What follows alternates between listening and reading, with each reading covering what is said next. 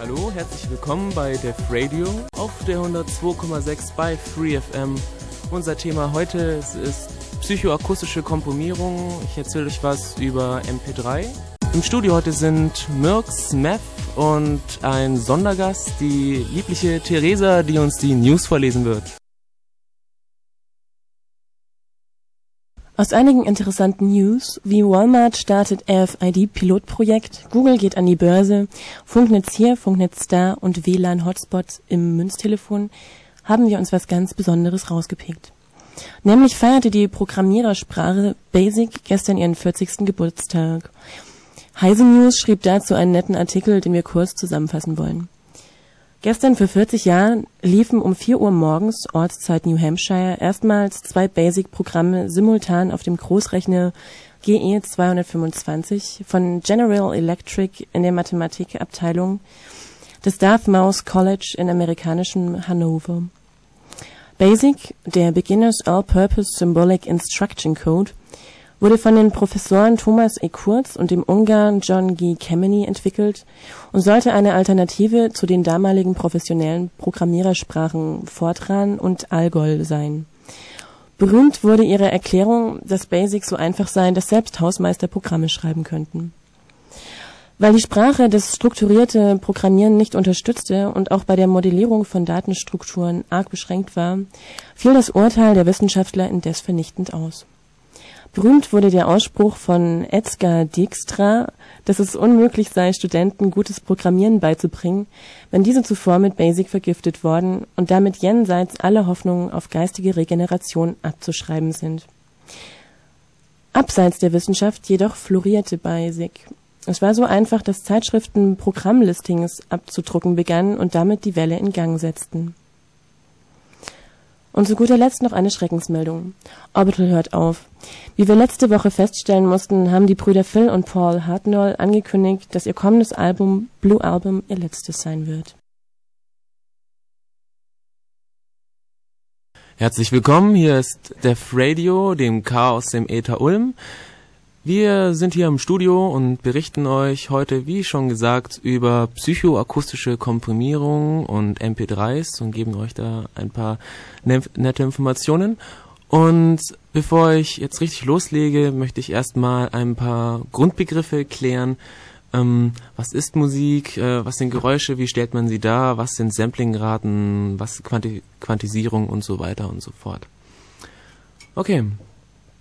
Ähm, Musik, Geräusche, Töne sind, wie wir sicher alle wissen, Schwingungen eines festen Körpers, wie zum Beispiel einer Lautsprechermembran. Und das ist bekanntlich ein analoges Signal. Und wenn ich solch, so ein Signal am Computer oder auf digitalen Systemen speichern möchte, muss ich es vorher digitalisieren.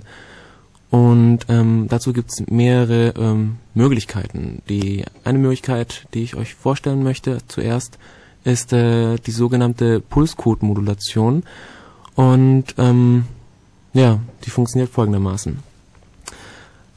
Ähm, ich habe ein Signal, also eine irgendeine Welle, eine Sinusschwingung, ich weiß es nicht, und möchte diese eben auf einem digitalen System speichern. Dann geht man folgendermaßen vor.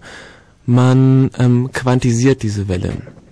Das sieht so aus, dass man ähm, Proben von dieser Welle nimmt, also von mir aus alle 0,05 Millisekunden schaue ich eben, wie die Membran geschwungen ist oder welcher Position sich gerade befindet und ähm, trage dann diese Werte ab. Das war jetzt ein bisschen unübersichtlich, deshalb mache ich es gleich nochmal.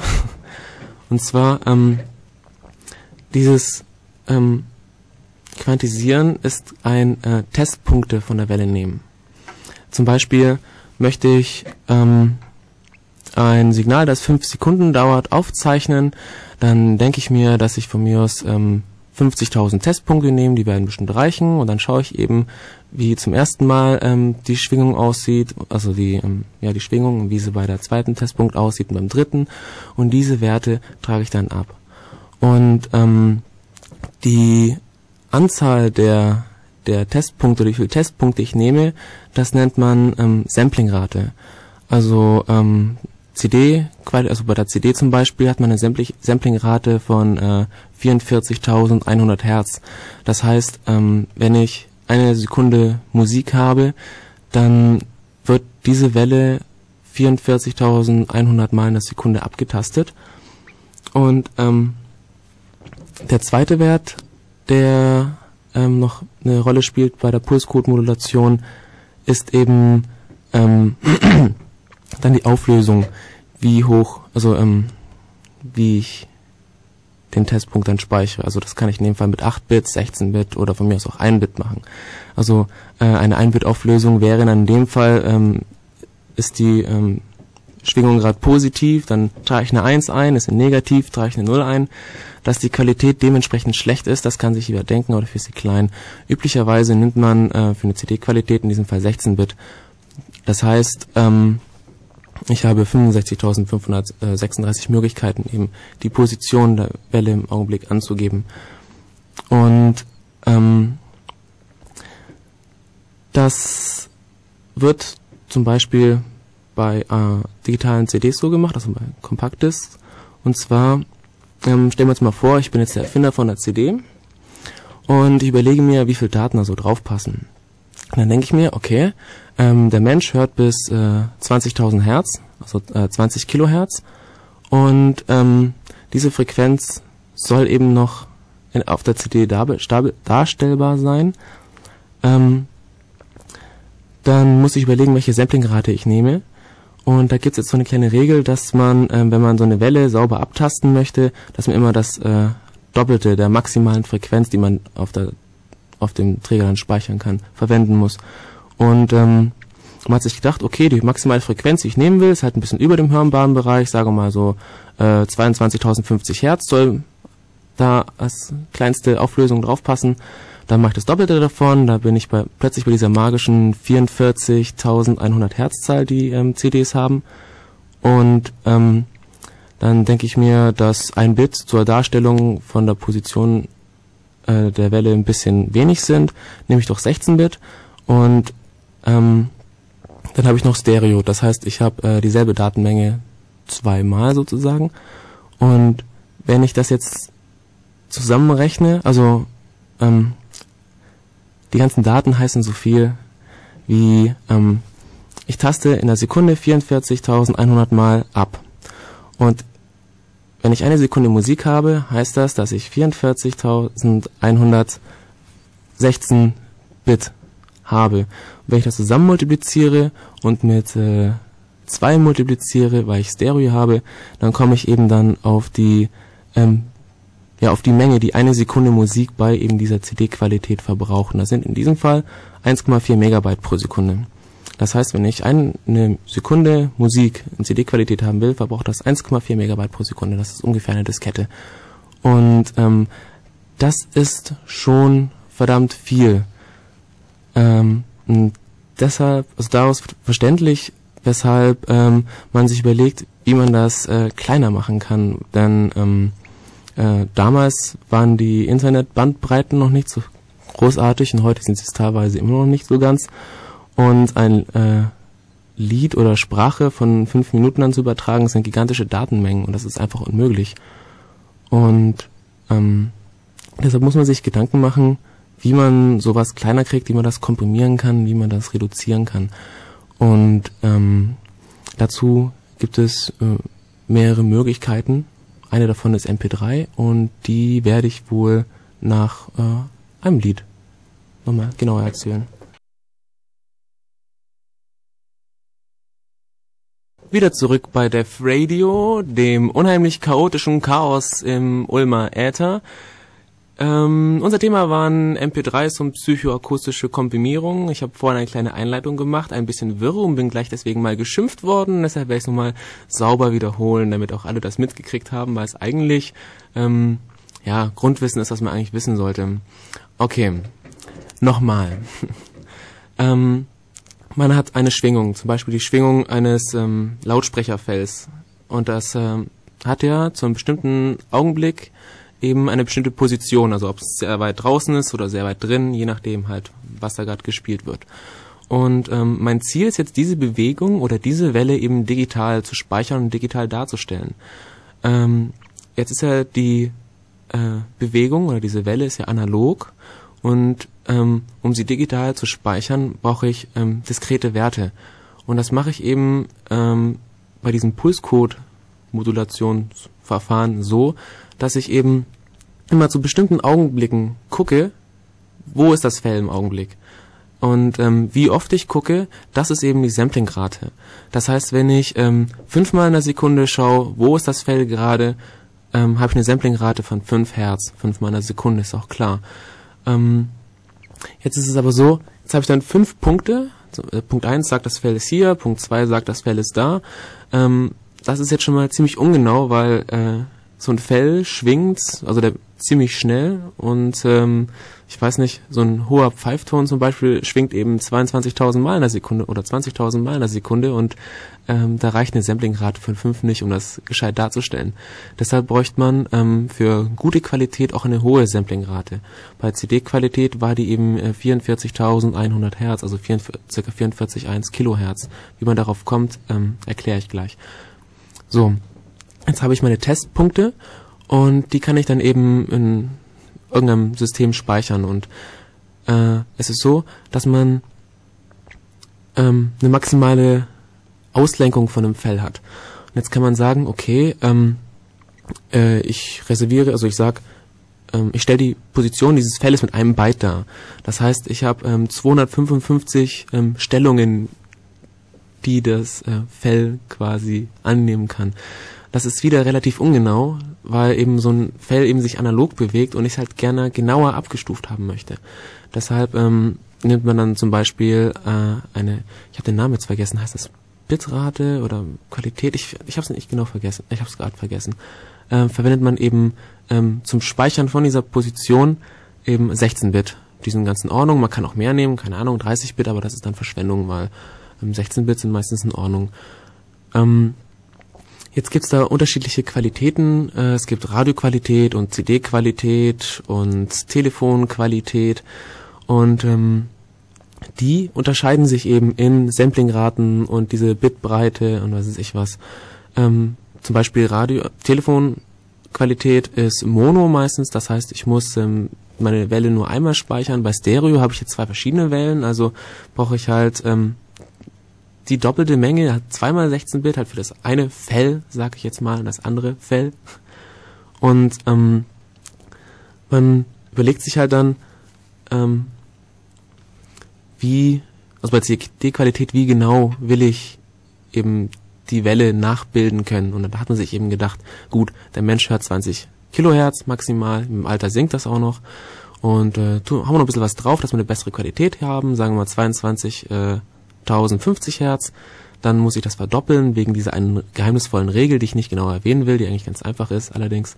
Dann komme ich auf meine 44.100 Hertz Sampling-Rate und dann möchte ich noch Stereo haben und 16 Bit pro Abtastsignal. Dann rechne ich einfach 44.100 mal 16 mal 2 und dann komme ich eben auf, eine, auf meine 1,4 Megabyte pro Sekunde Bitrate. So, ich hoffe, das ist jetzt einigermaßen klarer jetzt, wo ich mich wieder ähm, für diesen Sendeblock gesammelt habe. so, äh, 1,4 Megabyte pro Sekunde. Das ist wie gesagt schon verdammt viel und man ähm, hat eingesehen, dass es einfach zu viel ist und deshalb muss man das kleiner kriegen. Ähm, dazu versucht man zum Beispiel die Daten zu komprimieren. Und da kann man so die klassischen Komprimierverfahren drüber hauen, Huffmann oder was ich was. Und ähm, also die verlustfreien Komprimierungs Komprimierungen zum Beispiel, die sind aber nicht so gut bei, ähm, ich sag jetzt mal Sound. Da hat man äh, üblicherweise ähm, Komprimierungsraten von 1 zu 2. Und äh, man hat sich jetzt gedacht, äh, während man bei ähm, wichtigen Daten, ausführbaren Dateien, die gepackt werden, eben ganz genau verlustfrei eben komprimieren muss, ist das ja bei, sind das bei Audiodaten ist es gar nicht nötig. Also da ist es nicht so schlimm, wenn mal, ich sage jetzt mal in Anführungszeichen ein Knacks drin ist oder so ähnlich. Also gibt es äh, bei Audio- oder auch Videodateien äh, komp ähm, verlustbehaftete Komprimierung. Ähm, es ist eigentlich keine Komprimierung im eigentlichen Sinne, sondern es ist eher eine Reduktion. Also man spricht ja auch äh, von Reduktion. Aber ähm, ich würde das in dieser Sendung einfach synonym verwenden. Das ist, ist klar eigentlich. Ähm, wenn man sich überlegt, wo kann ich reduzieren, fallen ein ähm, auf Anhieb drei Sachen ein. Und zwar ähm, eine ziemlich große Zahl bei der CD-Qualität waren eben diese 44.100 Hertz, die Samplingrate, wo ich halt ziemlich viele Bytes habe. Und ähm, denkt man sich, ja gut, dann nehme ich halt eine niedrigere, niedrigere Samplingrate. Zum Beispiel ähm, 22.050 Hertz nur, dann ist meine Auflösung nicht mehr so gut, aber die Datei hat sich halbiert. Natürlich leidet dann auch die Qualität runter und man kann dann ähm, ja, an der Samplingrate rumspielen, um die Audiodaten ein bisschen kleiner zu kriegen. Dann, was auch funktioniert, ähm, sind die Kanäle zu reduzieren. Äh, wenn ich zum Beispiel Stereo habe oder es gibt auch ähm, Audiodatei mit mehreren Kanälen, äh, mehr Kanälen als zwei, dann kann ich das zum Beispiel auf Mono reduzieren, dann habe ich wieder halbiert. Und ähm, dann gibt es natürlich auch noch die Möglichkeit, ähm, die Daten, also die Tests Werte eben nicht äh, in Form von 16-Bit zu speichern, sondern nur 8-Bit oder 4-Bit, was dann sicher sehr grauenhaft klingt, aber für manche Anwendungen mag es vielleicht reichen. Zum Beispiel Telefon, da ist nicht so viel nötig. Und dann kann man seine, ähm, äh, seine, Moment, äh, Bitraten von 1,4 Megabyte schon einiges drücken, aber es ist immer noch ein bisschen groß. Und ähm, einen anderen Weg, ähm, geht man dann mit der ähm, psychoakustischen Komprimierung. Also es hat angefangen in den 80er Jahren und zwar war das irgendeine Gruppe, ich weiß es nicht mehr genau, ähm, an der Friedrich-Alexander-Universität und die haben sich gedacht, dass sie eben ähm, reduzieren könnten, indem sie die Wahrnehmungsschwächen des Gehörs ausnutzen. Also ähm, das ähm, Gehör des äh, menschlichen Gehirns hat so ein paar Schwächen. Man kann sie, ich sage jetzt mal, mit optischen Täuschungen nur eben auf akustischer Ebene vergleichen und die werden ausgenutzt, um Daten zu reduzieren. Ähm, wie das genauer funktioniert und welche es sind, erzähle ich dann gleich. Ähm, 87 dann hat dann das Fraunhofer Institut diese Idee aufgegriffen und ähm, weiter weiterentwickelt und hat dann drei Jahre später ein Patent in Deutschland ähm, erreicht und ähm, drauf gab es halt dann eben von der ähm, von der ISO dann auch gleich einen Standard und zwar eben diesen MPEG Standard. Äh, MPEG heißt Motion Picture Experts Group und ähm, dieses MPEG ist nicht ein Standard, sondern das ist eine eine ganze Standardfamilie, die eben ähm, Audio und Video ähm, ja Komprimierungen und Formate und diverses ähm, umfasst. Ähm, ISO und Standard heißt nicht, dass es äh, frei ist. Denn ähm, für die Encoder, die eben komprimieren, gibt's relativ hohe Lizenzgebühren. Ähm, wobei die Decoder lediglich frei sind, aber da bin ich mir jetzt nicht ganz sicher, aber ich denke schon. Ähm, was im Standard ähm, sehr genau beschrieben sind, ist, wie man die ähm, Dateien ähm, dekodiert, also abspielt, was die Komprimierung oder das Encoden angeht, ist der Standard relativ frei gehalten, um mögliche, möglichste Flexibilität zu wahren. Ähm, die unterschiedlichen ähm, Algorithmen, welche und auch Tabellen, welche Frequenzen gefiltert werden und wann und wie und wo, das ist dem Entwickler ähm, freigestellt. Das Fraunhofer Institut hat einen ähm, Beispielencoder, Quelltext glaube ich, ähm, äh, veröffentlicht, um sich das anzusehen und ähm, Audiophile sind auch der Meinung, dass der Fraunhofer Algorithmus da ähm, sehr gute Qualität liefert. Ähm, es gibt noch andere, zum Beispiel dieses ähm, Xing in der Art. Ähm, der hatte die Schwerpunkte weniger auf Qualität, sondern mehr auf Geschwindigkeit gesetzt und er encodet zum Beispiel so, dass er die ähm, Frequenzen, die relativ hoch sind, die ein Mensch sowieso nicht hören kann, rigoros abschneidet. Das heißt, alle Frequenzen, die über ähm, 17 Kilohertz, glaube ich, liegen, werden gecuttet und dadurch ist das Ding sehr schnell, aber es ist auch ein bisschen, ähm, ja, äh, bisschen grob an manchen Stellen. Da ist dann der Fraunhofer Algorithmus angenehmer oder ja, quali qualitativ hochwertiger, möchte ich sagen, genau. Ähm, das Encoden selber dauert relativ lang, es ist sehr aufwendig. Äh, während das Abspielen eigentlich ziemlich, ziemlich flott läuft. Das hat mit dem Algorithmus zu tun. Ähm, erkläre ich gleich. Ich habe jetzt irgendwie fast elf Minuten geredet und ich denke, ich sollte mal wieder ein bisschen Musik spielen, damit die Leute vor dem Radio nicht einschlafen. Und damit sie auch garantiert nicht einschlafen, werde ich jetzt auch ein bisschen flotteres Lied spielen. Nämlich, äh, hab vergessen, wie es heißt, aber ich spiele es einfach mal. Die Playlist seht ihr dann im Internet. Viel Spaß.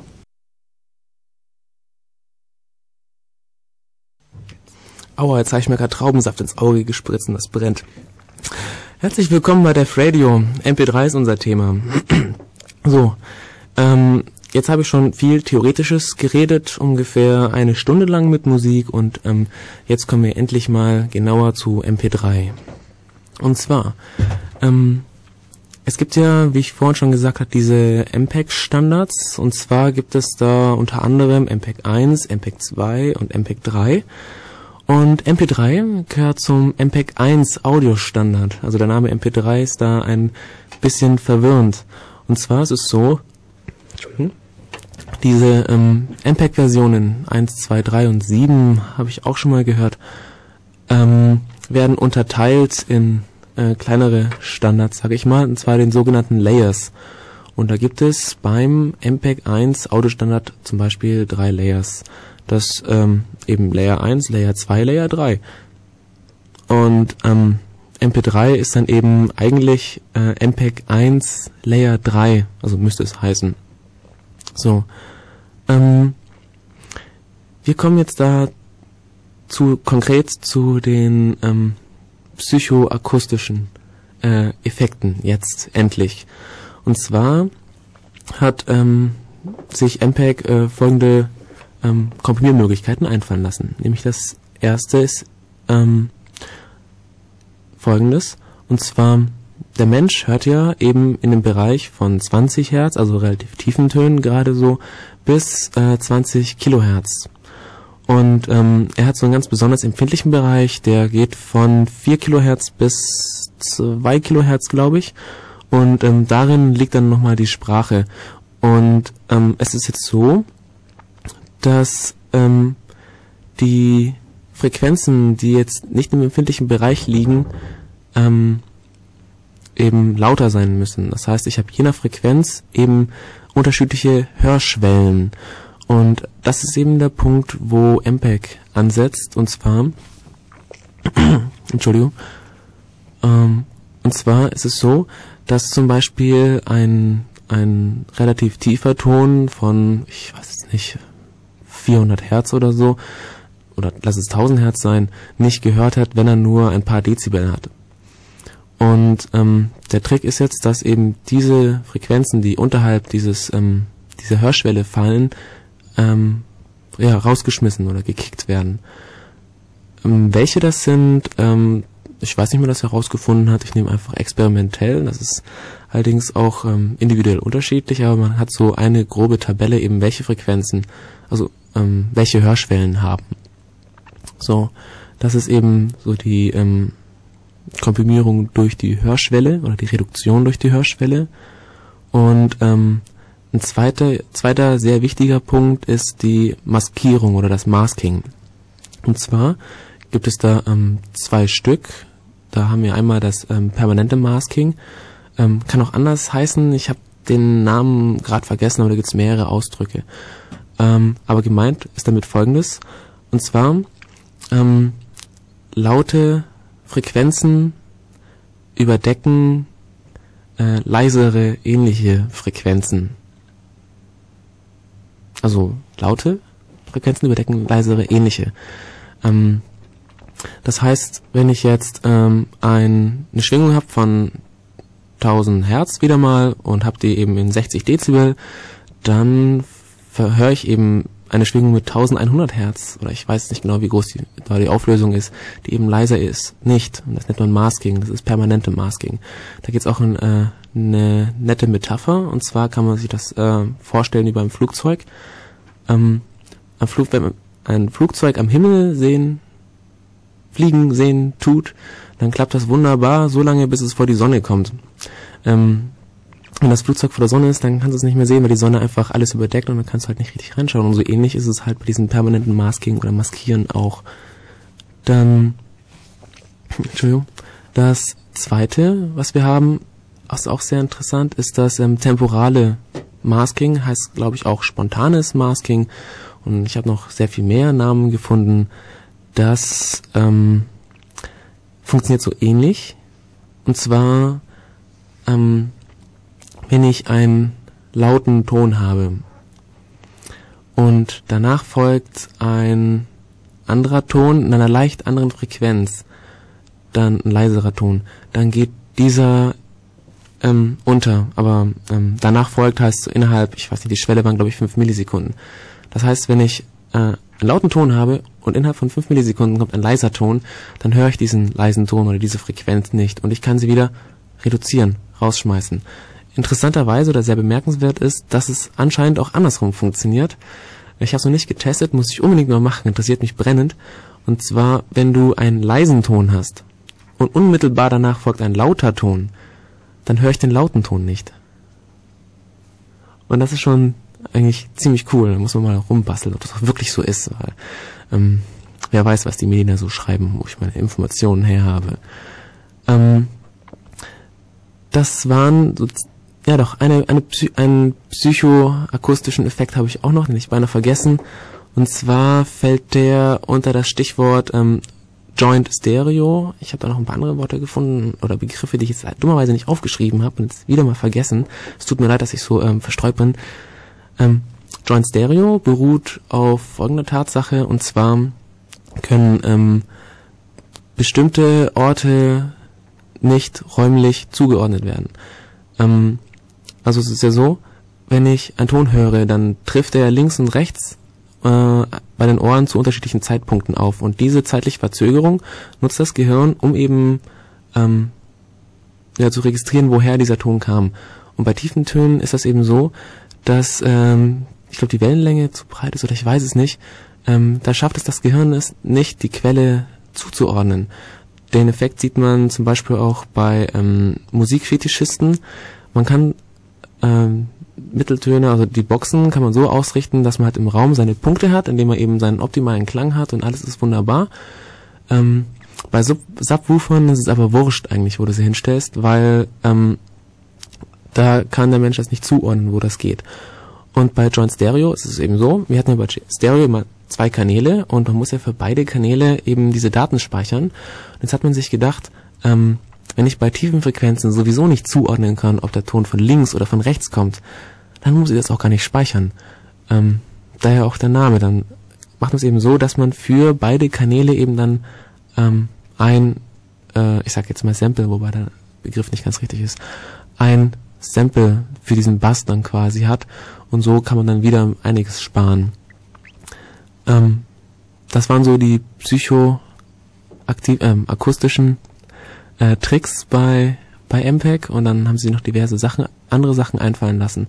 Zum Beispiel ähm, äh, über die einzelnen ähm, Daten wird dann noch ein Huffmann-Komprimierung äh, drüber gelaufen. Ähm, wer sie nicht kennt, äh, ich kann sie kurz erklären. Und zwar ist es so, dass ähm, ja bekanntlich alle Zeichen im Computer eben sagen wir mal 8 Bit oder so breit sind oder eine bestimmte feste Bitbreite haben. Und ähm, einige Zeichen, in, zum Beispiel in, bei deutscher Sprache oder so, kommen besonders häufig vor, wie zum Beispiel das E. Und der Gedanke bei der Hoffmann-Komprimierung ist eben, dass die Zeichen, die ganz besonders häufig vorkommen, dass man die eben nicht mit dieser ähm, konstanten Bitbreite, sondern mit einer variablen Bitbreite codiert.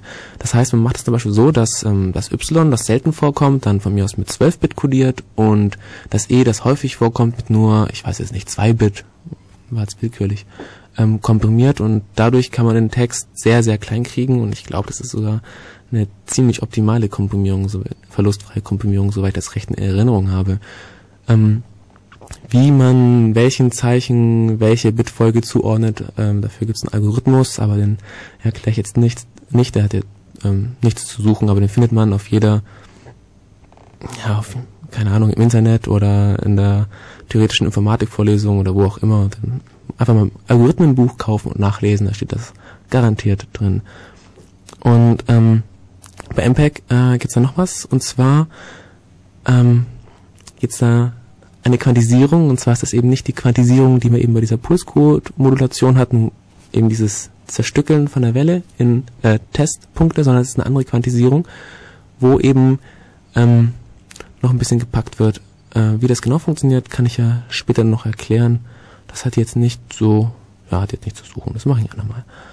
Ähm, jetzt werde ich wieder ein bisschen Musik spielen. Und zwar, haben wir das schon? Ja, DJ Shadow. Ah ja, super. Stem. Hallo, hier nochmal Theresa. Ich bin jetzt hier, um den allgemeinen leis vorherrschenden Verwirrungszustand etwas zu klären. Und ich löse jetzt erstmal auf, das war jetzt nicht Stem Long Stem, sondern Giving Up the Ghost. Und Stem Long Stem kommt jetzt. Beides, aber von DJ Shadow. Okay. Hallo, hallo, hier sind wir wieder bei Def Radio, dem Chaos, dem Ulmer Äther schon langsam am Ende angelangt ähm, und noch dabei irgendwelche Korrekturen zu bringen, kann ich auch gleich welche weiter sagen. Und zwar vorhin äh, bei der Bitrate der CD-Qualität von 1,4 Megabyte pro Sekunde ist mir ein kleiner Rechenfehler unterlaufen. Der und zwar, ähm, es sind nicht Megabyte, es sind Megabit. Ganz genau, das sage ich einfach mal so kurz daher, das passt dann schon. Und ähm, da ich relativ heiser wäre, wäre es eigentlich eigentlich ganz klasse, wenn jemand mit einem Gutsel oder Kaugummi ins Studio vorbeikommen würde. Es wäre großartig. Wo das Studio ist, findet ihr auf der Homepage. Homepage ist ein gutes Stichwort, denn da findet ihr auch den Link in den Chat für den, der noch nicht drin ist. Ähm, ist der IEC-Chat, den Link habe ich vergessen, aber schaut einfach auf der Homepage. Und zwar ist das äh, http ulm.ccc.de slash dev slash radio. Ganz genau. So.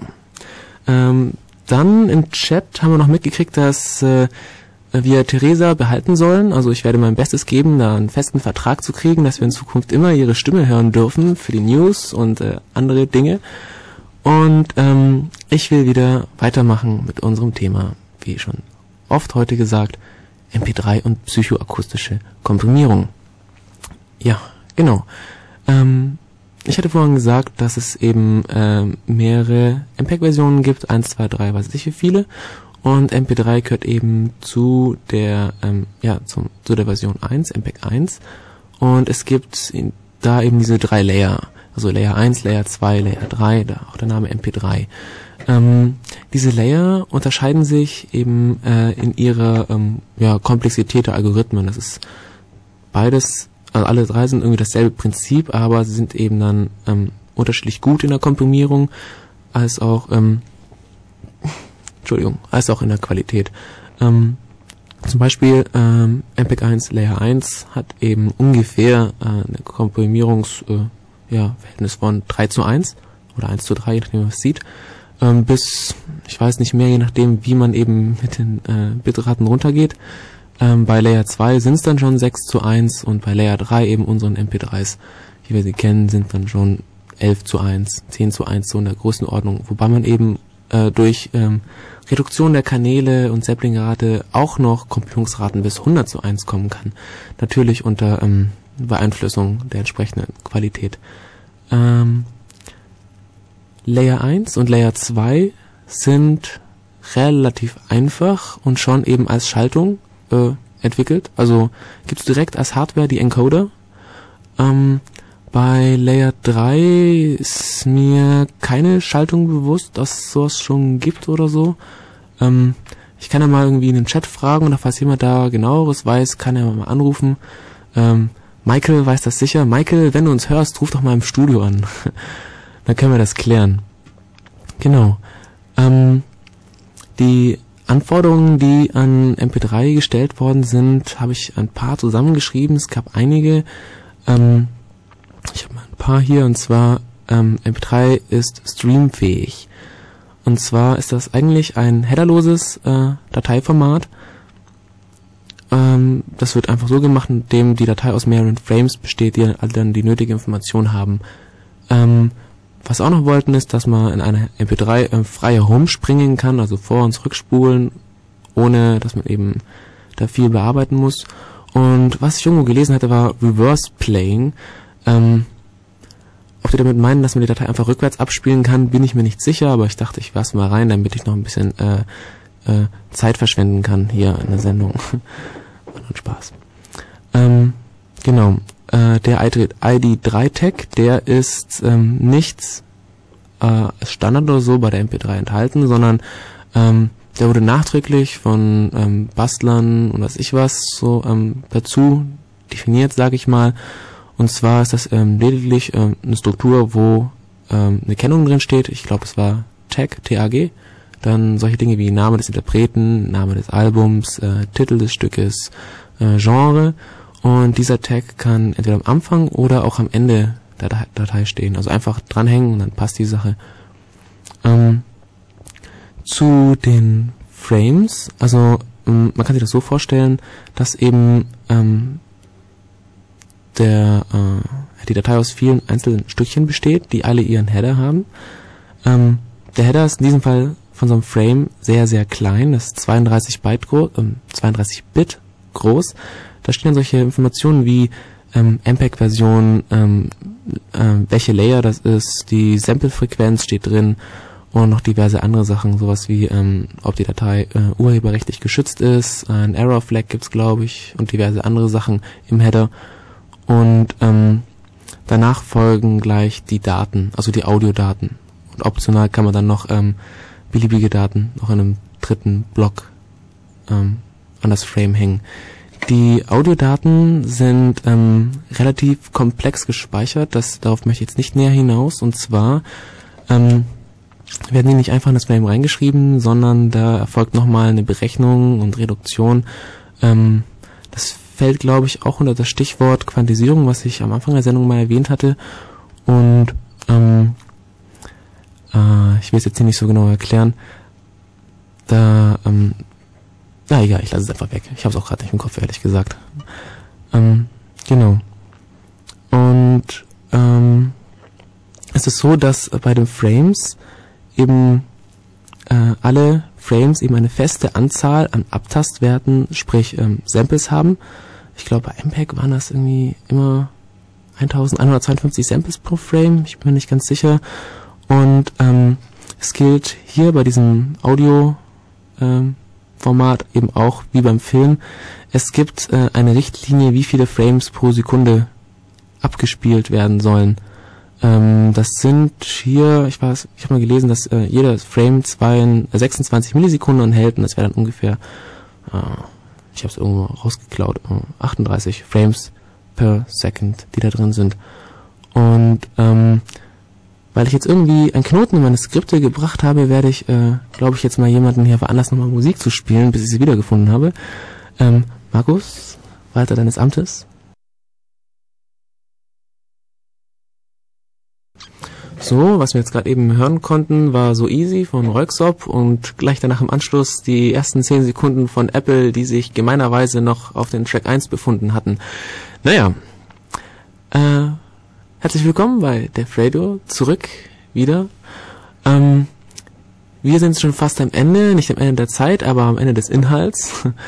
ähm, und äh, ich möchte zum Abschluss nochmal ähm, erzählen, wie ungefähr die äh, Enkodierung läuft. Also bis jetzt war es immer sehr allgemein und ähm, damit man sich das besser vorstellen kann, ähm, funktioniert das so. Und zwar habe ich jetzt immer von äh, Frequenzen wegschneiden erzählt und ähm, den meisten dürfte, glaube ich, nicht klar sein, wie man äh, Frequenzen wegschneidet, weil irgendwie ist es ja nur eine Welle. Und zwar ist es ja so, hatte ich ja, ich hatte ja vorhin gesagt, dass man eben ähm, solche Schwingungen eben durch, mit der P äh, Pulscode, also Modulation, also PCM darstellen kann. Ähm, es gibt aber auch noch eine andere Möglichkeit, die ist äh, weniger bekannt, es sei denn, man hat er entsprechende Vorlesungen gehört oder sich auch informiert. Und zwar ist es so, ähm, es lässt sich jede beliebige Schwingung, also es muss keine Sinusschwingung sein, sondern ähm, ein beliebiges Signal, Geräusch, Musik, irgendwas, ähm, durch eine äh, Anzahl, äh, durch, also durch Sinusschwingungen darstellen.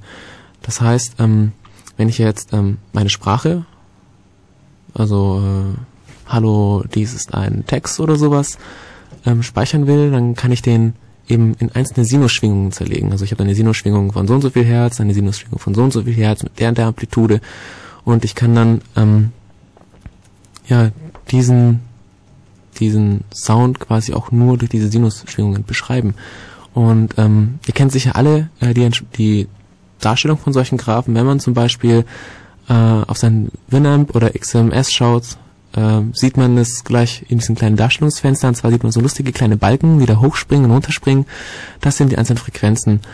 Und ähm, bei der äh, MP3-Enkodierung läuft es eben so, dass du vielleicht anfangs dein Signal im PCM hattest, zum Beispiel ähm, wenn du gerade äh, es von CD hattest. Und ähm, das wird dann im ersten Schritt erstmal in entsprechende, äh, die entsprechende Frequenzdarstellung gebracht mittels einer Fourier-Analyse oder Fourier-Transformation, in dem Fall ist glaube ich Fast-Fourier-Transformation. Ähm, und ähm, dann werden eben diese Balken in äh, Frequenzbänder oder auch Subbänder zerteilt. In dem Fall sind das 32 und äh, jedes von diesen Band ähm, beinhaltet 625 Hertz. Also man fängt irgendwie bei ungefähr 20 Hertz an und dann ist das erste Band dann bis 645 und das zweite Band ab 646, dann bis so und so weiter. Und so zerlegt man eben dann die einzelnen Bereiche und jedes Band wird dann äh, einzeln komprimiert. Ähm, dieser erste Schritt, dieses Zerlegen und Umwandeln, nennt man eben äh, Zeitfrequenzzuordnung. Und ähm, da gibt's dann äh, mehrere Schritte und das ist auch äh, unterschiedlich zwischen den einzelnen Layern. Also es wird teilweise komplexer.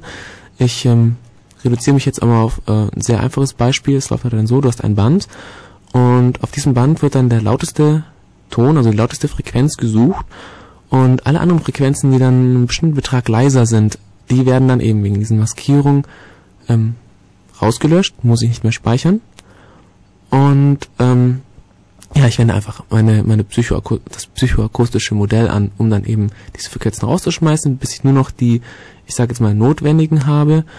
Und ähm, ja, das mache ich eben mit, mit den gesamten Daten, mit allen Bändern. Und ähm, dann läuft dann eben die äh, restliche, restliche Komprimierung. Also das war jetzt dann ja, diese Quantisierung, wo dann eben noch zusätzlich ähm, gekürzt wird und eben dann auch noch die äh, Huffman-Komprimierung, die ich vorhin mal erzählt hatte. Genau. Und dann wird das eben in seine Frames geteilt und in die Datei geschrieben und das Ding ist fertig. Ähm, ich habe jetzt immer über MP3 erzählt. Das ist ein bisschen ungerecht, sage ich mal. Es gibt da nämlich auch was anderes, das jetzt äh, publiker wird und äh, auch seine Existenzberechtigung hat. Und zwar ist das eben dieses äh, OGG. Ähm, Dazu habe ich jetzt nichts vorbereitet. Äh, ich muss zugeben, dass ich gestern ein bisschen lang weg war und äh, heute früh das noch irgendwie auf letzte äh, Eisenbahn geschafft habe. Ähm, kann man vielleicht mal nachholen, ebenso wie wir den RFID-Beitrag von letzter Sendung vor zwei Wochen oder so mal nachholen wollten. Ähm, machen wir alles noch. Ehrenwort.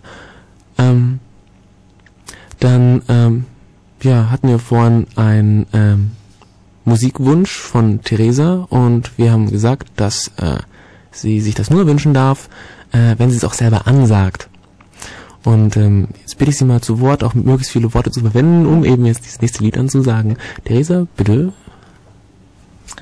Also viele Worte habe ich da nicht dazu. Ein gutes Lied von GoTime Project und es heißt Epocha und das möchte ich gern hören. Wird gemacht. Danke.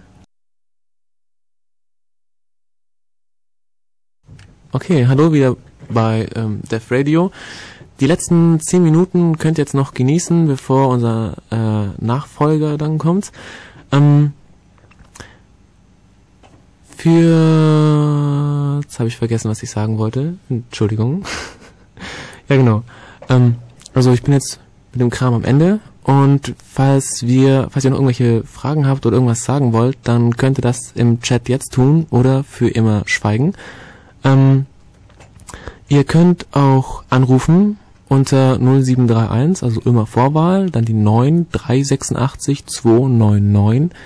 Ich wiederhole nochmal die 0731 9 386 299 und ähm, dann können wir noch ein bisschen Zeit schinden.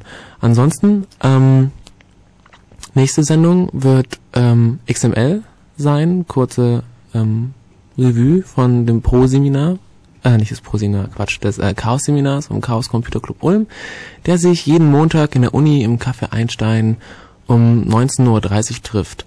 Also wer Interesse hat, kann da gerne mal vorbeischauen. Ähm, auf unserer auf der Homepage ulm.ccc.de findet ihr auch dann äh, die äh, Vortragsthemen. Wenn euch was interessiert, dann ähm, schaut rein, hört's rein und so weiter und so fort. Ähm, möchte Theresa noch irgendwas sagen? Tschüss. Ja gut, dann sagen wir jetzt Tschüss und äh, spielen auch schon das letzte Lied.